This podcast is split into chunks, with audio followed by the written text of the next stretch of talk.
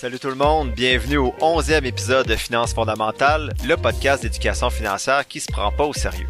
Aujourd'hui, je fais la synthèse du livre Un barbier riche écrit par David Chilton en 2002. Mais avant, je réponds à une question qui m'a été posée sur c'est quoi une action et comment ça fonctionne.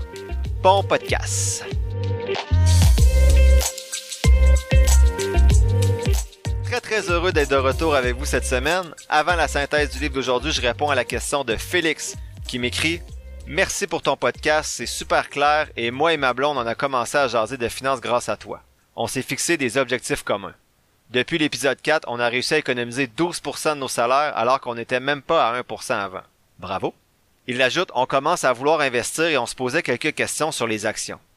Comment fonctionne une action? Comment est déterminé son prix? Et comment on fait de l'argent avec ça? Donc, ma réponse à Félix, d'abord, wow, merci pour vos bons mots, mais par contre, j'ai rien à voir là-dedans. Je fais juste résumer les propos de différents livres. Tant mieux si toi et ta blonde, vous avez, vous avez pris action et vous avez amélioré vos habitudes financières. C'est pas toujours facile à faire et surtout, c'est pas toujours facile de faire les premiers pas. C'est toujours plus facile également quand les deux membres du couple ont une vision commune, donc bravo. Mais pour répondre plus précisément à votre question sur les actions, c'est quoi une action d'abord? Lorsqu'une compagnie est en croissance, elle a besoin d'argent pour grossir. Donc, elle veut développer un nouveau produit, elle veut agrandir son marché, ça y prend de l'argent. Émettre des actions permet à la compagnie d'avoir de l'argent en échange de parts de sa compagnie. Que ce soit au privé ou au public, c'est le même fonctionnement. L'exemple que je pourrais vous donner, c'est l'émission des Dragons à, la télévision. Donc, on, vous demande 100 000 dollars pour 10% de notre entreprise. C'est un petit peu le même fonctionnement, sauf que le marché boursier, c'est public. Tu peux faire la même chose qu'au Dragon, mais tu achètes des actions qui sont transférées, en fait, négociées sur un marché public. Donc, les actions, c'est une part de la compagnie. Plus tu as d'actions, plus grande est ta part de la compagnie. Donc, exemple, s'il y a 10% de la compagnie qui est donnée aux actionnaires en 10 actions, ben, chaque action vaut 1% de la compagnie. Si vous avez déjà des actions, vous recevez probablement des lettres par la poste des fois qui vous invitent à voter pour le conseil d'administration d'une compagnie X ou Y. Donc ça, c'est parce que vous, avez des parts de la compagnie. Mais pourquoi les compagnies font ça et mettent des actions? Ça dilue un peu leur part de l'entreprise? Contrairement à des prêts de la banque ou à des obligations, la compagnie n'est jamais obligée de rembourser de l'argent ou de payer des intérêts. Donc si elle réussit à faire croître la compagnie de façon plus grande que ce qu'elle a emprunté. L'entreprise est gagnante parce qu'elle peut aller chercher beaucoup de capital sans avoir nécessairement un risque associé à le remboursement d'une dette ou au paiement de certains intérêts avec euh, les banques. Ce qu'elle donne, c'est une part de, sa compagnie. Et si sa compagnie ben, croît de la façon qu'elle le souhaite, ben, tout le monde est gagnant. L'entreprise, ben, les parts qui lui restent valent beaucoup plus. Et les actionnaires, les parts qu'ils ont achetées, ben, valent beaucoup plus également. Vous, ce qui est intéressant comme actionnaire, c'est que votre responsabilité est limitée le maximum que vous pouvez perdre, c'est l'argent que vous avez investi dans la compagnie. Vous ne pouvez pas perdre vos biens personnels. Deuxième partie de ta question, Félix, c'était comment le prix de l'action est fixé. Ça, c'est simple, c'est l'offre et la demande. Plus de personnes veulent acheter un titre, plus le titre de la compagnie va augmenter et vice-versa. Pour déterminer si le prix est intéressant au moment où vous voulez acheter, ben, il existe différentes stratégies notamment celle que j'ai présentée à l'épisode 2 qui est ma stratégie, qui est l'approche fondamentale. Par contre, il existe d'autres stratégies qu'on va voir dans les épisodes subséquents. Enfin, la troisième partie de ta question qui était comment qu'on fait de l'argent avec les actions.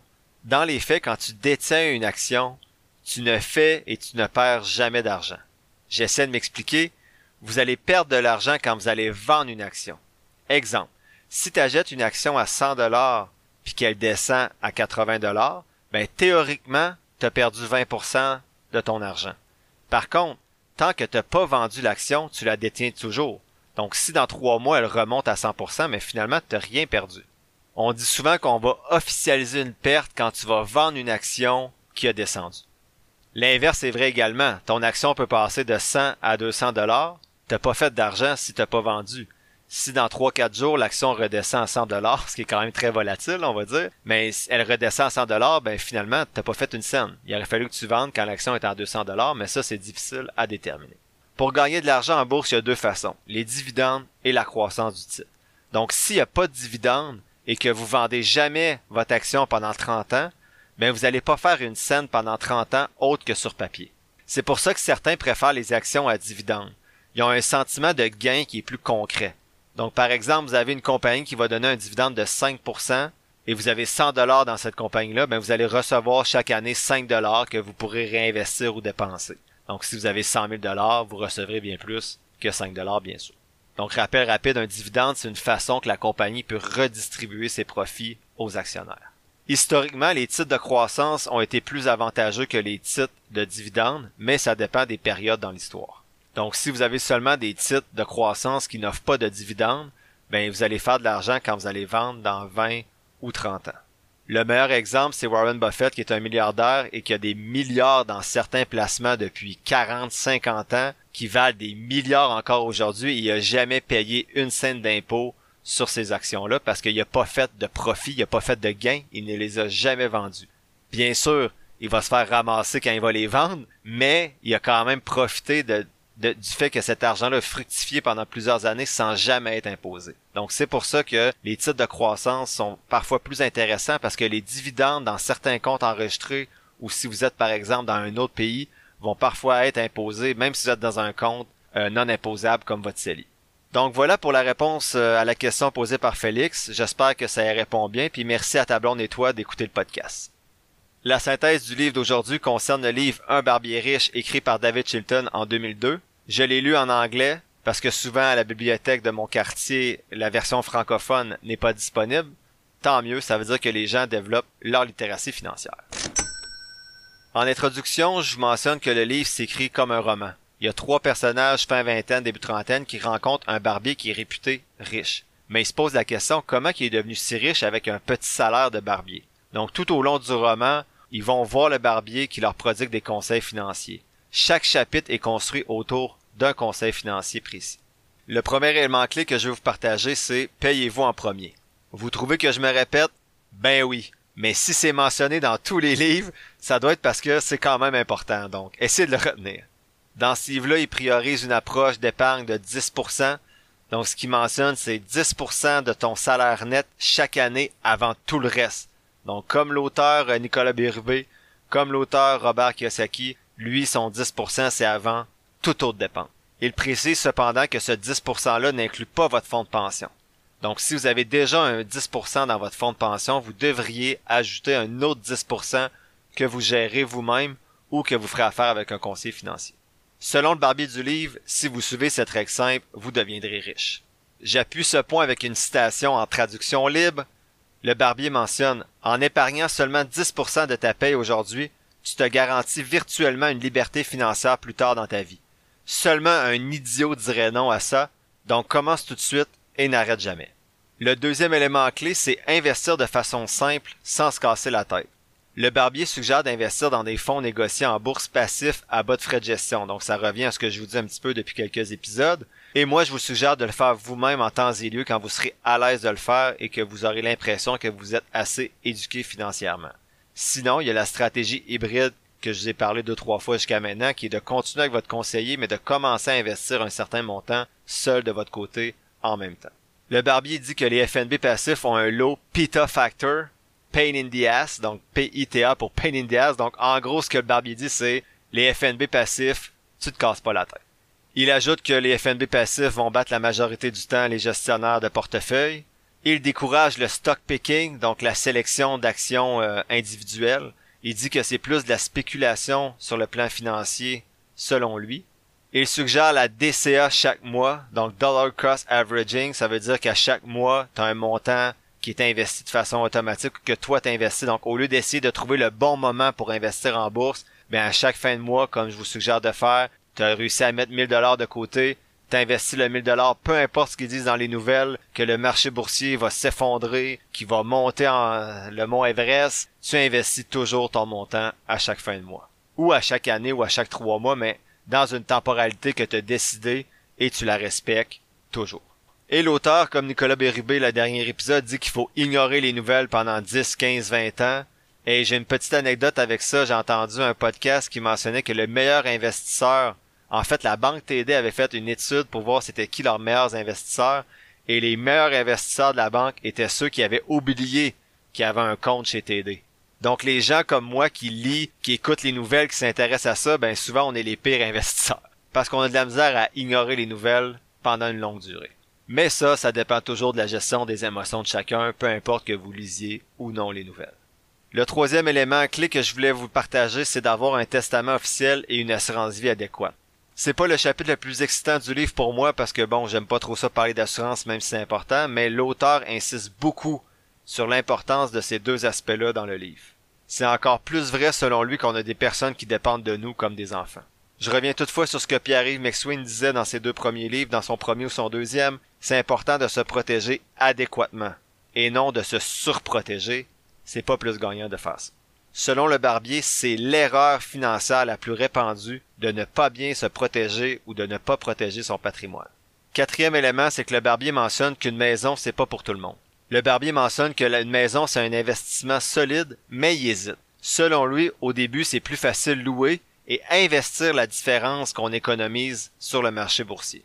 Malheureusement, personnellement, je pense que souvent les gens qui sont en loyer ne vont pas investir la différence, ils vont la dépenser parce qu'ils vont avoir accès à cet argent-là.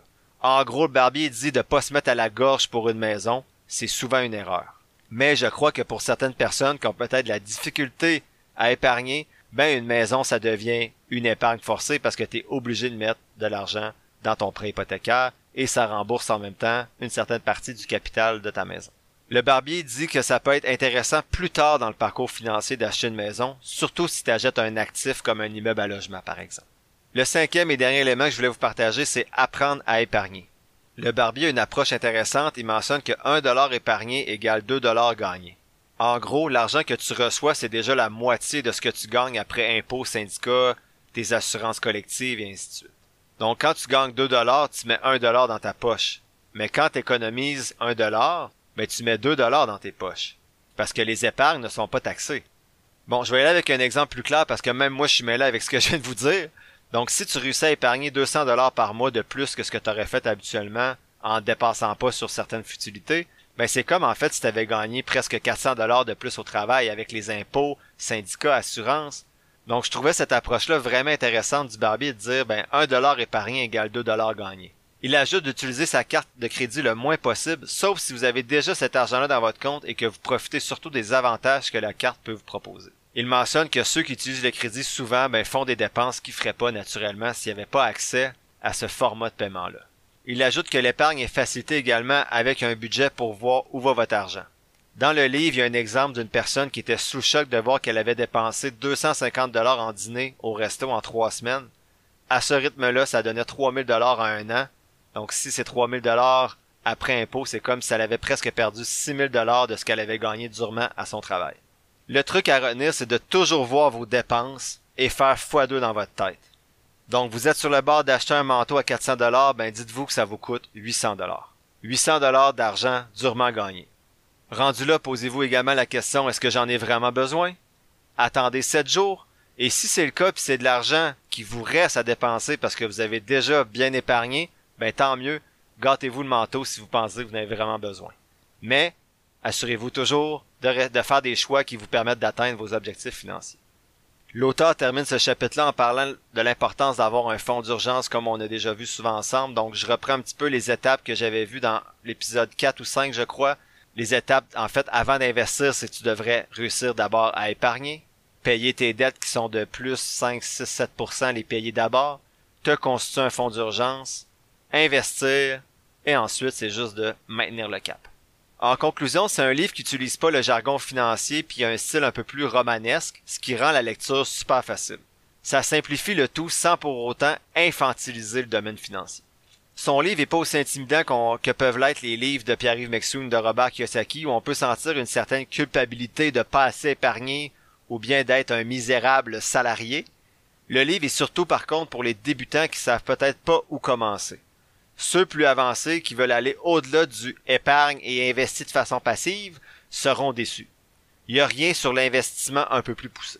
Du point de vue de l'histoire du roman, ben c'est pas l'histoire du siècle, mais pour apprendre les fondements du domaine financier, c'est un très bon livre qui se lit bien, sans se prendre la tête. Donc je vous le suggère euh, de le lire si ça vous intéresse. L'épisode tire à sa fin. Je vous remercie d'avoir écouté ce onzième épisode déjà de Finances fondamentales.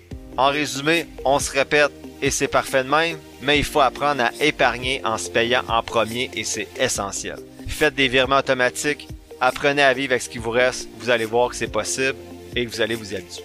Ensuite, important d'investir dans des placements qui rapportent selon votre tolérance au risque. Bien sûr, ce que l'auteur suggère et moi également, c'est idéalement des FNB passifs avec peu de frais de gestion et d'investir un montant à chaque mois ou à chaque trois mois, mais dans un intervalle régulier. Enfin, occupez-vous de vos assurances et votre testament pour protéger votre patrimoine et si vous achetez une maison, achetez-en une qui respecte vos moyens sans nuire à vos virements automatiques et à tout ce qui vous rend plus heureux que de tondre la pelouse de votre maison. Personnellement, depuis que j'écoute des podcasts, je tombe ma pelouse avec beaucoup de joie, mais c'est un exemple parmi tant d'autres. Dans le prochain épisode, je vais faire la synthèse de la suite du livre du Barbier riche, soit Le retour du Barbier riche, toujours de David Chilton. Ceux qui sont intéressés cette semaine, les trois compagnies analysées sur la page Facebook de Finances fondamentales seront Auto Home ATHM, Copart CPRT et Daco New Energy DQ. Si vous avez apprécié l'épisode d'aujourd'hui, je vous invite 1. à vous abonner au podcast et à la page Facebook de Finances fondamentales et me laisser un avis positif. 2. Partager l'épisode. Et 3. M'écrire à financefondamentales.gmail.com ou sur la page Facebook de Finances fondamentales pour vos questions et vos demandes spéciales pour les futurs épisodes. Tous les liens se trouvent dans la description du présent épisode. N'oubliez pas que je suis pas un expert ou un gourou de la finance, juste un gars qui tripe un peu trop sur les finances et qui partage ce qu'il apprend sur ce sujet-là avec vous. Prenez pas ce que je dis pour du cash ou comme une recommandation d'achat, faites toujours vos propres recherches. Sur ce, merci encore pour votre écoute et on se dit à la semaine prochaine pour le douzième épisode de Finances fondamentales.